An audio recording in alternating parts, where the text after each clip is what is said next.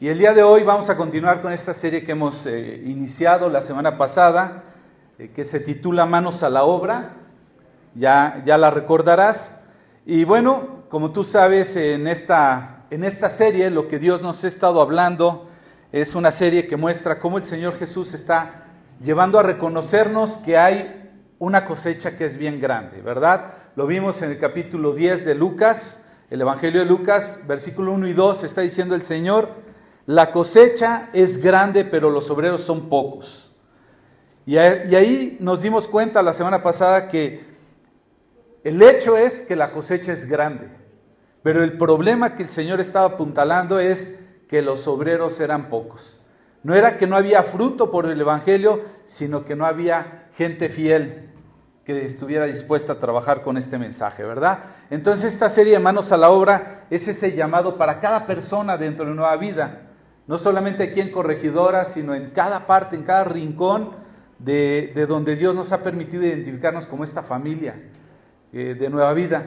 No es para los que les sobra tiempo, no es para los que están aburridos, para los que no tienen nada que hacer, para los que ya se jubilaron, es un llamado para grandes, chicos, para todo mundo. ¿De acuerdo? Este llamado que Dios está haciendo es para que estemos listos a servir, a estar en oración, a compartir el Evangelio, a ser generosos, a unirnos todos juntos, como lo mencionamos la semana pasada, ¿de acuerdo? Entonces, cada uno de nosotros. Pues el día de hoy, el día de hoy vamos a hablar de una situación en particular, pero yo no sé si alguna vez te ha pasado que de pronto, por alguna razón, Tú estás cerca de una conversación y de repente están hablando de una persona, están hablando bien y de pronto sientes como que por todo lo que están diciendo como que se tratara de ti. A lo mejor no eres tan, a lo mejor no eres tan egocéntrico como yo, pero yo a veces sí me ha pasado que de repente escucho ahí una conversación, están hablando y como que digo, ay, yo creo que están hablando de mí, pero después me doy cuenta que no era de mí de quien estaban hablando. ¿Te ha pasado?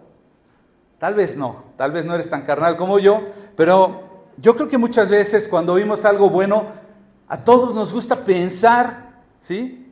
Que somos ese tipo de personas buenas que llevan una vida digna de ser halagada, de ser admirada por otros. Pero yo creo que este tipo de cosas eh, nos engaña de repente, ¿verdad? Nos engaña. y cuando uno escucha esas cosas buenas, pues ahí sí como que está muy bien, ¿no? Pero ¿qué hay cuando oyes que están hablando de alguien medio mal? Ahí no te identificas, ¿verdad? Luego, lo dices como que yo no me pongo ese saco. Aquí decimos en México, eh, si te quedó el saco, que te, que te lo pongas, ¿verdad? Pero uno dice, no, ese saco no es para mí. ¿Estás de acuerdo? A mí no me queda ese saco. Ajá. Y Dios nos va a hablar el día de hoy como en ocasiones cuando se trata de algo bueno, ahí sí nos apuntamos, ahí sí nos identificamos. Hasta decimos, wow, el Señor se sacó un 10 conmigo. Es más, qué bueno que me alcanzó porque ahora ya tiene que presumir. Pero vamos a ver cómo el Señor hoy día nos quiere hablar, porque no se trata de ver los defectos ni lo mal que hemos andado, sino que podamos identificar que Dios está preparando un saco para ponérnoslo. Ese saco si Dios quiere que te lo, que te lo pongas. El día de hoy le, he titulado al mensaje, eh, me pongo el saco. Dios ha preparado un saco para que tú y yo lo, lo usemos. Y esto está basado en el Evangelio de Lucas capítulo 10 versículos del 25 al 37 para que tú vayas conmigo. Evangelio de Lucas capítulo 10 versículos del 25 al 37. Y quiero que le demos lectura. Es un pasaje ya muy conocido de muchos, incluso gente que no conoce la escritura, tiene una referencia de algo, de algo que, está puesto aquí. ¿De acuerdo? Y dice la escritura, Lucas capítulo 10, versículo 25, dice, cierto día un experto en la ley religiosa se levantó para probar a Jesús con la siguiente pregunta. Maestro, ¿qué debo de hacer para heredar la vida eterna. Jesús contestó, ¿qué dice la ley de Moisés? ¿Cómo la interpretas? El hombre contestó, ama al Señor tu Dios con todo tu corazón, con toda tu alma, con toda tu fuerza y con toda tu mente. Y ama a tu prójimo como a ti mismo. Correcto, le dijo Jesús. Haz esto y vivirás.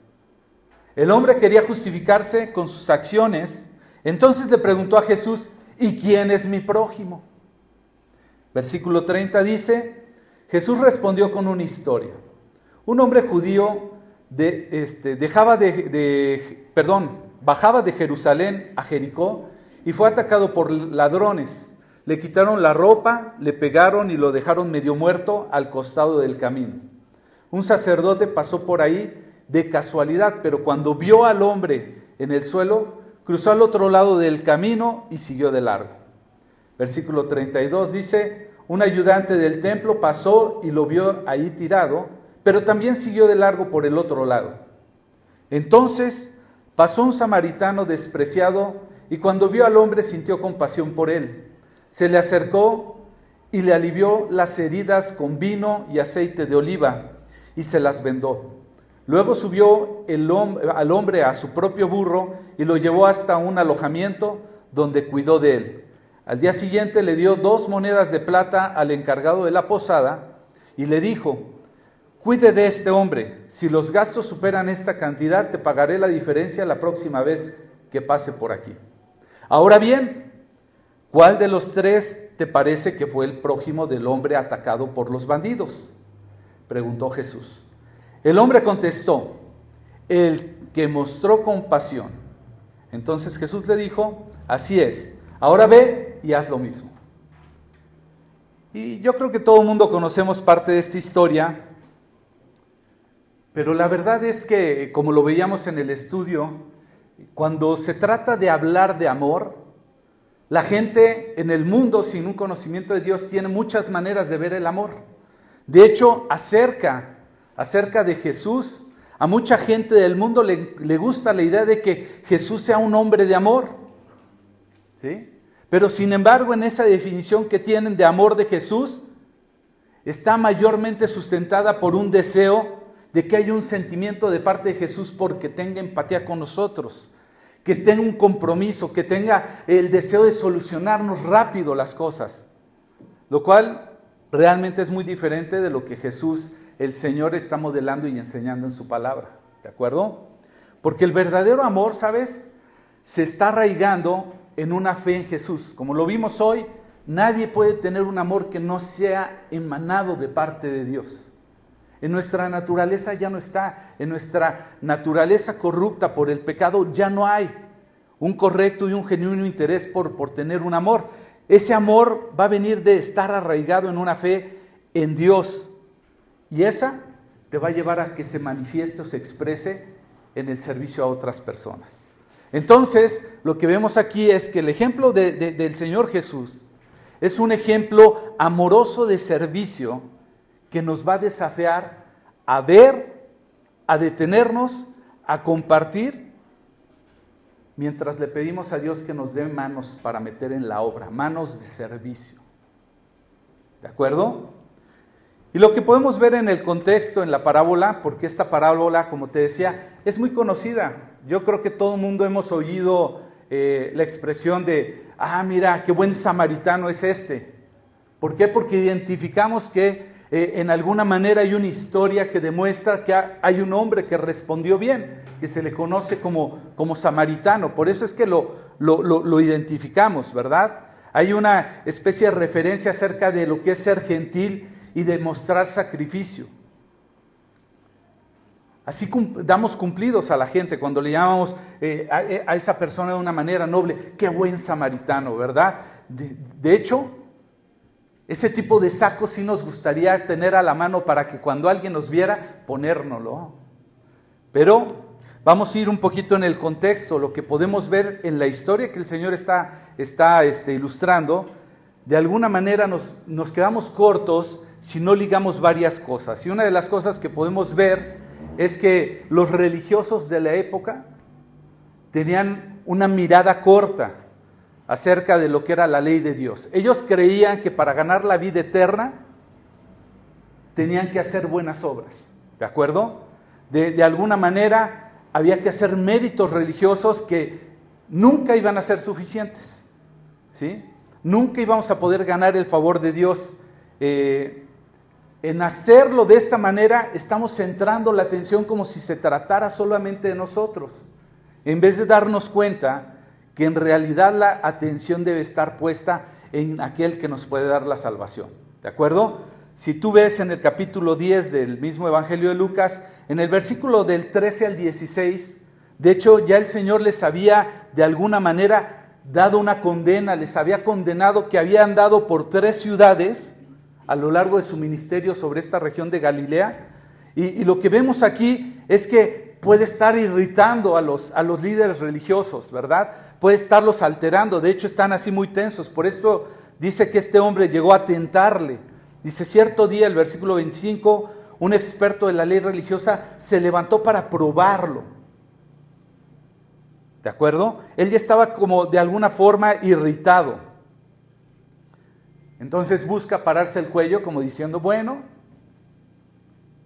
¿de qué forma podré ganar la vida eterna, verdad? En una, en una manera lo pregunta, ¿haciendo qué cosa heredaré la vida eterna, verdad? Independientemente de, cuáles eran sus intenciones. Eh, esta pregunta también había estado en la vida de otros. Y todavía en la actualidad en muchos está esa inquietud. Podemos ver en el capítulo 3 del Evangelio de Juan a Nicodemo. Nicodemo se acerca con la misma inquietud, ¿verdad? Eh, podemos ver al joven rico que alguna vez compartimos aquí, que también le preguntaba qué más podía hacer para ganar. Esto está en Mateo 19. En varias partes de los evangelios podemos ver cómo hay esta inquietud porque había una promesa central en donde podía descansar su fe.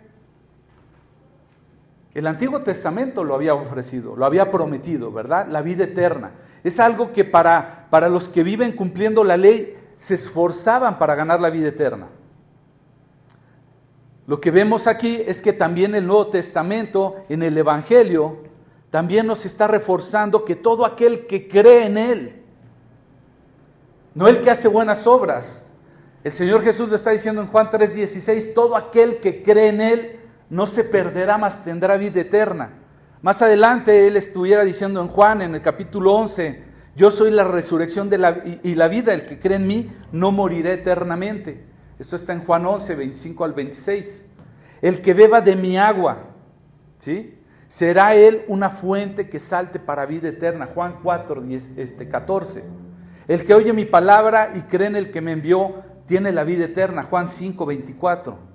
Entonces podemos ver que realmente la salvación estaba en Él, no en, no en la vida eterna. Pero por el contrario, los rabinos habían este, estado enseñando de alguna forma entre sus, entre sus este, parientes, los judíos, que había una importancia en el linaje, había una importancia en prácticas como la circuncisión, había una relevancia en, las ceremonias y tradiciones que hacían que fueran aptos para la vida eterna. Y aún con eso, aún cuando buscaban eso, lo procuraban, lo enseñaban, llegaban a tener este tipo de inquietudes. Esa incertidumbre que los llevaba a preguntar, ¿qué tendré que hacer para tener la vida eterna? ¿De acuerdo? En otras palabras, creían que hay una manera en la que se podía ser bueno y ganar esa vida eterna con sus obras. Pero como te dije, esto centra tu atención y mi atención, creerlo de esa manera, en lo que tú y yo podemos hacer, no en lo que Dios hace o ya hizo por medio de Jesucristo. El que tú y yo no lo comprendamos de alguna manera va a hacer que, que nosotros cometamos errores que nos demos cuenta que todo va a girar en torno a nosotros, no en, torno a lo que Jesús es y ha hecho. Entonces el Señor Jesús los confronta. ¿Y con qué los confronta? Con la misma ley, esperando que ellos se den cuenta, que se arrepientan, para que entonces se pueda predicar la buena noticia. ¿Cuál era la buena noticia? El reino de los cielos se ha acercado. Arrepiéntanse. Bueno, lo que nos dice, por ejemplo, Romanos 3:20, nada más para acabar esta idea, ya que por las obras de la ley ningún ser humano será justificado delante de él, porque por medio de la ley es conocido el pecado. Para eso, para eso nos va a ayudar la ley, para conocer el pecado. Gálatas 2, 16 está diciendo, siendo que el hombre no es justificado por las obras de la ley, sino por la fe de Jesucristo, nosotros también hemos creído en Jesucristo para ser justificados por la fe en de Cristo y no por las obras de la ley, por cuanto por las obras de la ley nadie será justificado. Efesios 2, del 8 al 10 dice, Dios los salvó por su gracia cuando creyeron. Ustedes no tienen ningún mérito en eso. Es un regalo de Dios. La salvación no es un premio por las obras buenas que hayamos hecho, así que ninguno de nosotros puede jactarse de ser salvo, pues somos la obra maestra de Dios y Él nos creó de nuevo en Cristo Jesús a fin de que hagamos las cosas buenas que preparó para nosotros tiempo atrás. ¿Te das cuenta? Las obras son para andar en ellas, no para ser salvos. Él las preparó. Y cuando tú y yo entendemos bien esta parte de la salvación, que, es no, que no puede ser por nuestras obras, entonces como dice al final el versículo 10 de lo que te acabo de leer de Efesios 2, Él creó de nuevo en Cristo Jesús a cada uno de nosotros para algo. ¿Para qué? Para que hagamos las cosas buenas que preparó con tiempo atrás. En otras versiones, la versión 60, Dios preparó buenas obras para que andemos en ellas. ¿De acuerdo? Entonces, dejando esto en claro, ahí está la duda, la disputa entre el, el líder religioso que está buscando acerca de su salvación pero el Señor no va a perder oportunidad para demostrar no solamente que la salvación no se adquiere por obras, sino qué hacemos con esa salvación. Como dice Efesios, ¿para qué? Para que hagamos las cosas buenas que preparó. Santiago 2, del 18 al 20, nos muestra cómo hay conflicto en algunos, porque dice, ahora bien, alguien podría argumentar, algunas personas tienen fe, otras buenas acciones. Alguien podría decir, bueno, yo no soy de los que tengo buenas acciones, yo lo que tengo es fe. Y otro podría decir, bueno, yo no tengo fe, pero tengo buenas acciones. ¿Has visto algunos posts por ahí en, internet, en Facebook, que dicen, mira, mira, todos esos religiosos se dicen de mucha fe, pero no hacen nada. Se están jactando de todo lo que hacen, nada más. Pero aquí Santiago nos está diciendo, bueno, alguien podría argumentar, algunas personas tienen fe, otras buenas obras, pero yo les digo ¿Cómo me mostrarás tu fe si no haces buenas acciones? Yo les mostraré mi fe por mis buenas acciones. Tú dices tener fe porque crees que hay un solo Dios. Bien hecho. Aún los demonios lo creen y tiemblan este, aterrorizados. O sea, los demonios a veces están más conscientes de, quién es Dios que nosotros mismos. Hasta tiemblan. Y dice el 20 de, de Santiago 2, dice, qué tontería. ¿Acaso no te das cuenta de que la fe sin buenas acciones es inútil? Y esto es lo que el Señor está tratando de sembrar en este capítulo 10 de, Lucas. Es, tu salvación no va a venir por tus buenas obras ni tus actos religiosos, sin embargo, va a dar evidencia. Esa fe que tienes en Jesucristo por medio de esas acciones. Y entonces el día de hoy vamos a ver el saco que Dios quiere que nos pongamos tiene que ver con la historia que acaba de, decir el Señor desde el versículo 25. Y el primer punto que quiero tratar contigo, ¿sí? Porque el problema, bueno, ves más adelante, ya lo vimos, más, más, más. Ahí, el primer punto, ajá, para ponernos el saco, es que sepamos que el verdadero, el verdadero discipulado tiene raíces en una fe en Jesús, pero que se expresa en el amor hacia Dios y hacia el prójimo. Y vamos a leer versículos 25 al 28 de Lucas 10 y dice, cierto día un experto en la ley religiosa se levantó para probar a Jesús con la siguiente pregunta, Maestro, ¿qué debo de hacer para heredar la vida eterna? Jesús contestó, ¿qué dice la ley de Moisés? ¿Cómo la interpretas? El hombre contestó, ama al Señor tu Dios con todo tu corazón con toda tu alma, con toda tu fuerza y con toda tu mente. Y ama a tu prójimo como a ti mismo. Correcto, le dijo Jesús, haz esto y vivirás. Entonces lo que vemos aquí es que el Señor Jesús está afirmando que el hombre comprenda que la vida de un verdadero discípulo se marca por amar. ¿De acuerdo? Y el amor va a tener una fuente, un origen, una raíz en la fe en Jesucristo. Tú y yo no tenemos manera correcta de amar si no fuera porque ese amor emana de una relación con Cristo. ¿Sí?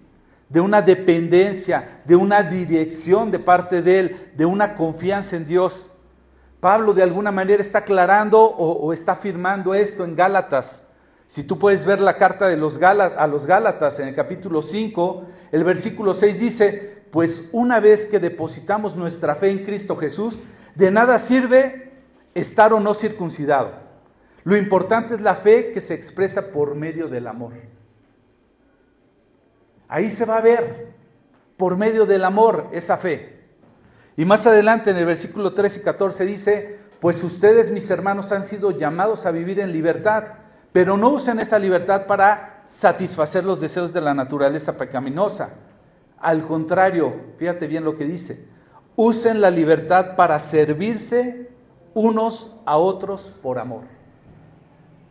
Pues toda la ley puede resumirse en un solo mandamiento. Ama a tu prójimo como a ti mismo. Entonces te das cuenta, ese es el verdadero discipulado. El que esa raíz que tiene ligada a Cristo lo lleva a expresarse hacia un amor para con Dios y para con los demás. Lo estuvimos viendo en todo el estudio en esta mañana. En la primera carta de Juan, no puedes decir nada más es hacia Dios. No puedes decir, venir y decir, pues yo vengo aquí porque amo a Dios. Los demás, mira, ya sabes, son raritos, son difíciles, no tengo nada que ver con ellos. Yo nada más voy, me conecto con Dios, me voy, gracias, bye. El que no ama a Dios no conoce porque Dios es amor. Si no amas al que puedes ver, ¿cómo vas a amar al que no puedes ver? Todo eso lo dice Juan en su carta. Ya lo vimos en la mañana. Entonces, esto es lo que está enfatizando la escritura. ¿Sí? Ama a tu prójimo como a ti mismo. Y muchos estamos atrapados en, en la idea solamente de que Jesús vino para salvarnos de una vida que llevábamos. Eso es bueno, Decimos, qué bueno que me alcanzaste, Señor, que me sacaste de esa manera de vivir, qué bueno. Pero ¿qué es lo que vamos a hacer? Una vez salvos, como dice eh, Gálatas, no usen esa, perdón, Pablo en Gálatas, no usen esa libertad para satisfacer los deseos de la naturaleza pecaminosa. Es, es como si vas y sacas de la cárcel a un preso que andaba haciendo algo, algo terrible, lo sacas y vuelve a hacer lo mismo. Tiene que haber un cambio. No podemos seguir viviendo la misma, la misma manera de vivir, dice este, Pablo. Entonces, cuando tú y yo, sin darnos cuenta, nos empezamos a someter al Espíritu de nuestro Dios, empieza a movernos y a, a guiarnos de una manera que empiezas a morir a ti mismo y empieza a salir un amor que no venía de ti, mueres a tus deseos, a tus ideas, y te empiezas a mover por medio de Él. Te das cuenta que ya no gira el mundo alrededor de ti y empiezas a darte cuenta que hay otros alrededor de ti. Y en ellos Dios quiere manifestarse a través de ti. Ilustraciones, mira, yo creo que todos tenemos historias en donde Dios nos ha sorprendido. Cuando menos nos lo esperamos, ya estamos haciendo cosas que jamás imaginamos que haríamos por otros, y menos si no lo conocía. Y así es, hay muchas historias, yo tengo muchas, de donde he tenido que estar y jamás me imaginé que estaría. Y yo sé que tú tienes las tuyas y, si aún no las tienes, estoy confiado de que si te dejas dirigir por Dios, te las va a dar. Esas historias que dices, híjole, si fuera por mí, mira, jamás lo hubiera hecho. La segunda cosa que quiero compartir contigo el día de hoy es que el amor de Dios y al prójimo es un amor compasivo y servicial. ¿Sí? Compasivo y este, servicial. O sea, lo primero fue, viene y emana y tiene una profunda raíz por medio de la fe que tenemos en Jesús. Pero ya que la tenemos, ese amor a Dios y al prójimo es un amor compasivo y servicial. Versículo 29 al 35 dice, el hombre quería justificar sus acciones, Entonces le preguntó a Jesús, ¿y quién es mi prójimo? Jesús respondió con una historia. Un hombre judío bajaba de Jerusalén a Jericó y fue atacado por ladrones. Le quitaron la ropa, le pegaron y lo dejaron medio muerto al costado del camino. Un sacerdote pasó, de ahí, pasó por ahí de casualidad, pero cuando vio al hombre en el suelo cruzó al otro lado del camino y siguió de largo. Versículo 32, un ayudante del templo pasó y lo vio tirado, pero también siguió de largo por el otro lado. Entonces pasó un samaritano despreciado y cuando vio al hombre sintió compasión por él. Se le acercó y le alivió las heridas con vino y aceite de oliva y lo vendó. Luego em, subió al hombre en su propio burro y lo llevó a un alojamiento donde cuidó de él. Al día siguiente le dio dos monedas de plata al encargado de la posada y le dijo, cuida de este hombre. Si los gastos superan esa cantidad, te pagaré la diferencia la próxima vez que pase por aquí. ¿Te das cuenta?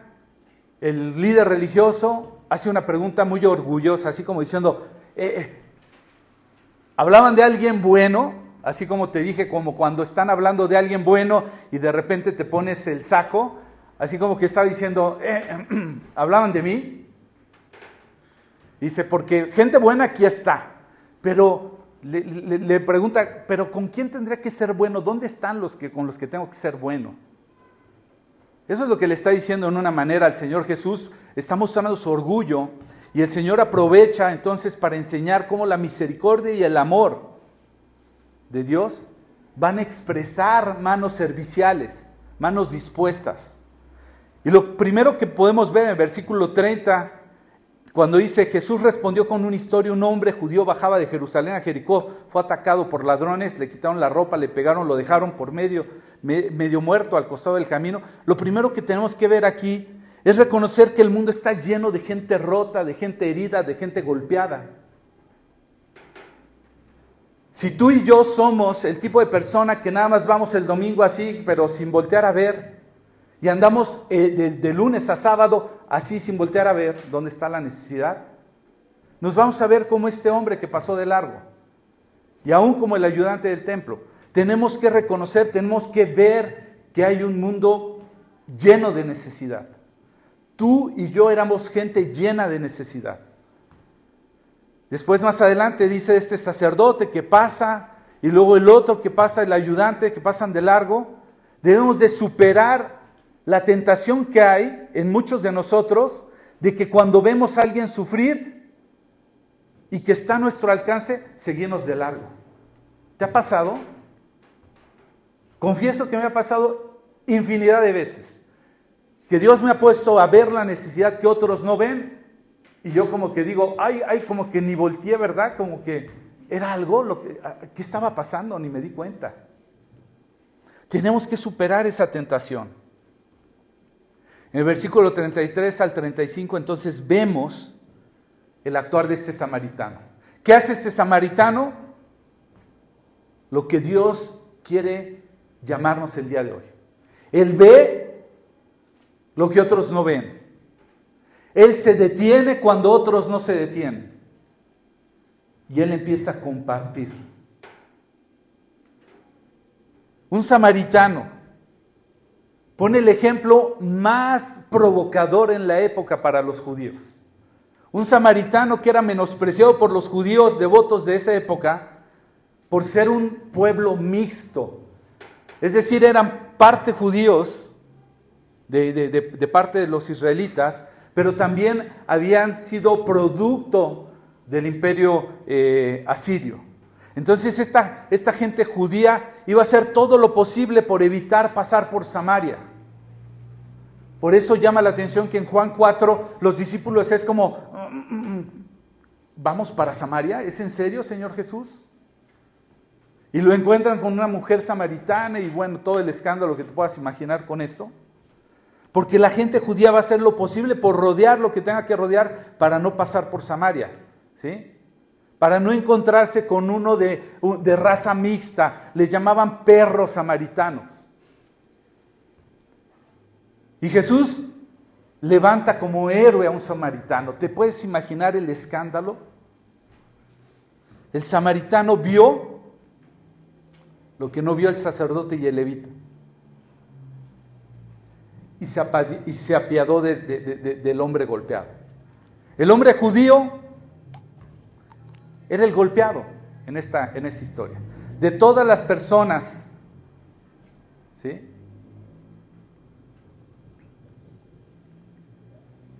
El judío era al que el samaritano también pasaría de largo. Porque diría, no va a aceptar ni siquiera mi ayuda. ¿Sí? Y sin embargo, este hombre se detuvo pese a que era samaritano. Pese a que no le gustan eh, a los judíos los samaritanos, no sienten la necesidad de que los ayuden. Pero este hombre se detuvo y se apiadó. Entonces, quiero hablar de, que, que tomes nota de esto, porque servir va a requerir que lo hagas fuera de tiempo. ¿Sí? Servir va a requerir que lo hagas con tiempo y en el momento menos oportuno. Este hombre mientras viajaba se detuvo, se apiadó, ayudó, tuvo que invertir tiempo. Permitió de alguna manera que esa crisis que estaba pasándole a otro se volviera en ese momento su prioridad.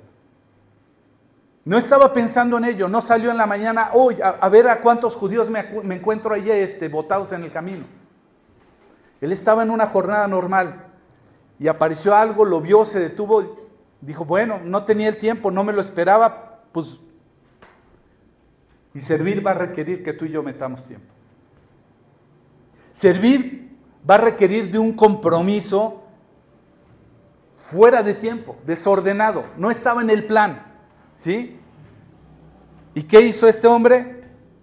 Pues fue hacia el que estaba mal, le vendó las heridas, es más, tuvo que tocarlo, tuvo que mancharse de, sangre, tuvo que eh, manchar su ropa, tuvo que ensuciarse porque estaba tirado en el camino. No era un camino así esfaltado como estos, que bueno, nada más le hacías así. Era un hombre que estaba tirado entre polvo, entre una terracería. Tuvo que entrarle. Pero amar verdaderamente a la gente siempre va a involucrar más de lo que esperas. Tienes que saberlo, tengo que saberlo. Te va a demandar más. No hay un orden, no hay un protocolo. No hay un plan. Otra cosa que podemos ver aquí es que servir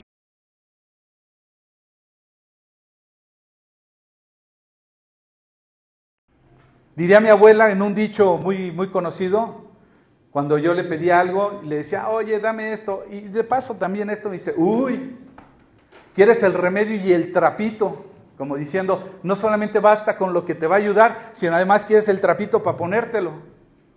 Pues sí, va a requerir el remedio y el trapito. Ayudar, servir va a requerir que compartas. No vas a llegar, bueno, estoy aquí, ¿qué se ofrece? Pero no voy a poner nada. ¿eh?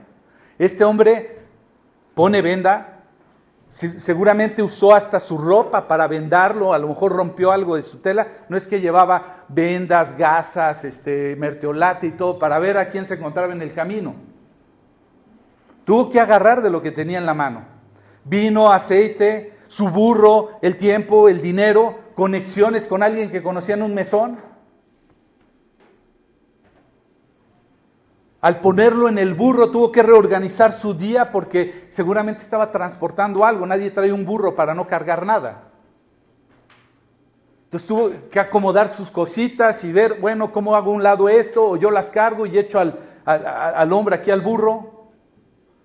Tal vez tuvo que dejar pasar un negocio, perder algo que ya pensaba ganar. No lo sé. Lo lleva a una posada para que lo cuiden. Él renuncia de alguna forma a, su agenda, ya dice, bueno, ni modo, ahora me meto en esto, voy a dedicar un tiempo, lo lleva, se pasa una noche con el hombre. Y era un extraño, y además judío. Arregla antes de irse con el hombre, usa su, su relación. Mira, te dejo esto, si, si llega a faltar a la otra que vuelva, vengo y te lo pago su crédito, digamos, eh, eh, eh, la, confianza que podían tener en él. la pone de por delante. Da un aval por este hombre. Y servir es convidar con la gente los recursos relacionales que Dios nos ha dado. Todo lo que tú y yo tenemos. Tenemos dos opciones. O lo ponemos al servicio de Dios o lo ponemos al servicio de nosotros. Servir va a requerir sacrificio. Sacrificio es perder algo tú para que alguien lo gane. Y va a requerir generosidad. Mira, mira amigo, te voy a ayudar, pero no te me subas al, burrito porque me lo vas a manchar. Lo vas a manchar de sangre. Te voy a poner tantito aceite, pero ahí luego te consigues un poquito porque te va a hacer falta. Generosidad. El último punto, si tú estás tomando nota, si tú estás siguiéndome, el amor de Dios y al prójimo se expresa en ser tú el prójimo, es decir, el próximo. Eso es lo que significa prójimo, el cercano, el inmediato de todos. Servir a las personas con la misericordia de Dios. Es decir, aquí estoy para cuando se ofrece. Y de verdad, no te lo digo con jactancia, pero Dios lo sabe, que muchas veces he dicho a las personas, Posiblemente muchos no me consideren para un cumpleaños, una fiesta, un reventón. Ni siquiera lo estoy esperando ni me va a afectar. Pero el día que Dios me concede que sea tomado en cuenta en una necesidad, yo digo, Señor, quiero darte gloria ahí. De esa manera quiero estar. No quiero estar para que digan, wow, vamos a darle la gloria a Luis. Quiero que te vean a ti, Señor. Que todo lo que tú me has dado, me has provisto, pueda ser visto de otros para que te glorifiquen. Lucas capítulo 10, versículo 36 al 37 dice, ahora bien, ¿cuál de los tres te parece que fue el prójimo del hombre atacado por los bandidos? Preguntó Jesús. El hombre contestó, el que mostró compasión. Entonces Jesús le dijo, así es. Ahora ve y haz lo mismo. ¿Te das cuenta? El hombre había preguntado con su arrogancia y su orgullo, así como diciendo, pues aquí hay una gente buena, a ver, ¿quién, me necesita? Y el Señor al final de la historia le está volteando la pregunta y le está diciendo, no pongas la atención en quién necesita de ti, más bien pon la atención en que tú necesitas ir a donde está la necesidad. Necesitas ser el próximo, el cercano, el que está primera mano ahí.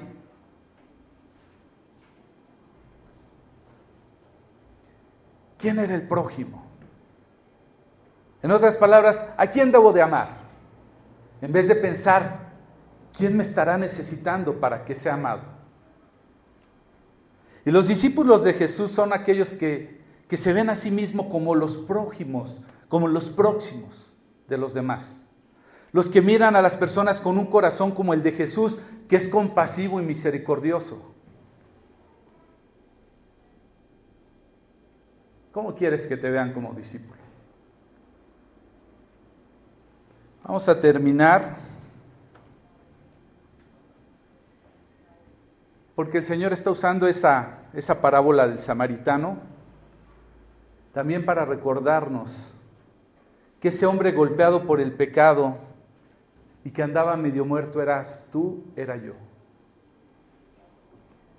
Y que sin importar que yo me presentaba como enemigo de Él, Él se detuvo, Él me vendó, Él me sanó, Él pagó por mí y Él me encargó con su Espíritu Santo. Nosotros no podíamos salvarnos a nosotros mismos. Necesitábamos que alguien, que alguien fuera por nosotros. Que alguien mostrara misericordia. Jesús entró en este mundo para amarnos a nosotros, sus enemigos. Vio la miseria en la que nos encontrábamos. ¿Y qué fue lo que hizo? Aplicó todo lo que tuvo a su alcance, cada recurso, para que tú y yo volteáramos. Para que tú y yo volteáramos. Me sorprende una historia que conocí. Unos jóvenes que venían de Australia lejísimos. No sé si tengas idea qué tan lejos es Australia. Llegaron a servir a San José el Alto. Yo volteaba y decía, ni idea seguramente en el mapa de dónde está San José el Alto tienen estos chicos. Y de repente veo cómo una persona entrega su vida al Señor por medio de uno de ellos. Digo, wow, Señor. Todo lo que tú puedes disponer en tu misericordia para mover por la vida de una persona que está perdida. Increíble. Dios usó todos sus recursos, todo lo que tenía en el alcance para que tú y yo conociéramos su gracia, pudiéramos vivir, pudiéramos morir a nosotros, resucitar en Él. Y entonces esa compasión que nos dé, que nos dio buena, este, nueva vida, entonces pueda surgir de Él para con otros. Y sabes, en respuesta de lo que Él ya hizo, es que tú y yo estamos llamados a arrepentirnos el día de hoy. Estamos llamados a arrepentirnos de llevar una vida que solamente viene para ser servidos, en una vida que solamente está esperando que Jesús siga usando todos sus recursos necesarios para complacerme, para que yo pueda seguir viviendo la vida que quiero seguir viviendo. No. El Señor no espera esa respuesta. El Señor está esperando una respuesta de arrepentimiento para que empecemos a confiar en Él, amar a la gente que está en este mundo, como Él lo hizo primero al amarnos primero.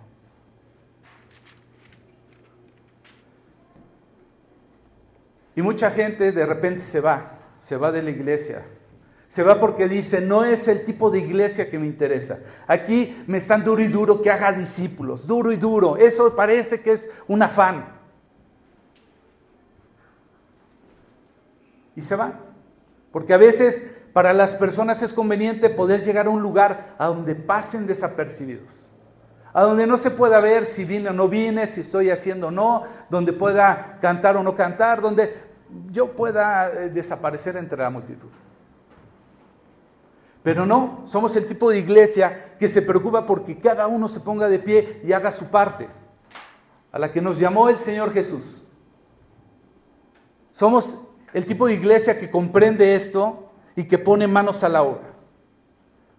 Tal vez tú no lo conozcas a detalle. Yo te voy a animar que un día entres por curiosidad, que tomes eh, nota y entres en internet y busques New Life Centers o Centros Nueva Vida, Chicago. Y es parte de lo que Dios nos permite hacer como iglesia.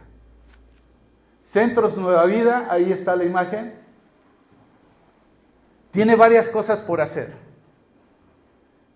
Muchas de las cosas es poder mentorear a gente que se encuentra, jóvenes que se encuentran eh, desviando sus vidas por las cosas del mal. Tiene un ministerio enfocado a tratar de encontrar la paz de la ciudad, a fomentar la conexión, la alianza de la gente que desea el bienestar de la ciudad. Tiene un ministerio que está queriendo eh, además trabajar con los jóvenes con programas deportivos y educativos. Que está buscando suplir las necesidades. Te sorprenderías, te voy a dar un dato nada más para que te des cuenta. En un ministerio que tiene que se llama Pan de Vida, al mes están alimentando a seis mil familias. ¿Tienes idea de lo que es seis mil despensas al mes? Hay un programa, hay una crisis migratoria en Estados Unidos y en algunos estados, particularmente en Chicago. Están llegando alrededor de, eh, me parece que 160 familias diarias, diarias de venezolanos. Pues Nueva Vida, a través de Centros Nueva Vida, en un programa que se llama New Vecino, está cada día estableciendo en un departamento con todo lo necesario a 55 familias por día. ¿Y quién crees que trabaja en todo eso? Gente de la iglesia. Gente que ha decidido poner manos a la obra y que ha entendido lo que es servir y que ha entendido que tu fe sin obras es infructuosa y gente que quiere mostrar su fe por sus obras. Este ministerio que está liderado por un hermano que se llama Matt de Mateo es una de las personas perdón que te dé el nombre, por lo regular no suelo hacerlo por, por no tratar de alabar el nombre, pero es una de las personas de las más sencillas que conozco. Lo condecora el gobierno de los Estados Unidos con frecuencia. En el gobierno del, estado de Illinois le dan un presupuesto increíblemente enorme porque en una manera dice el gobierno, yo no sé hacer las cosas como ustedes, mejor les doy el dinero, ustedes háganlo.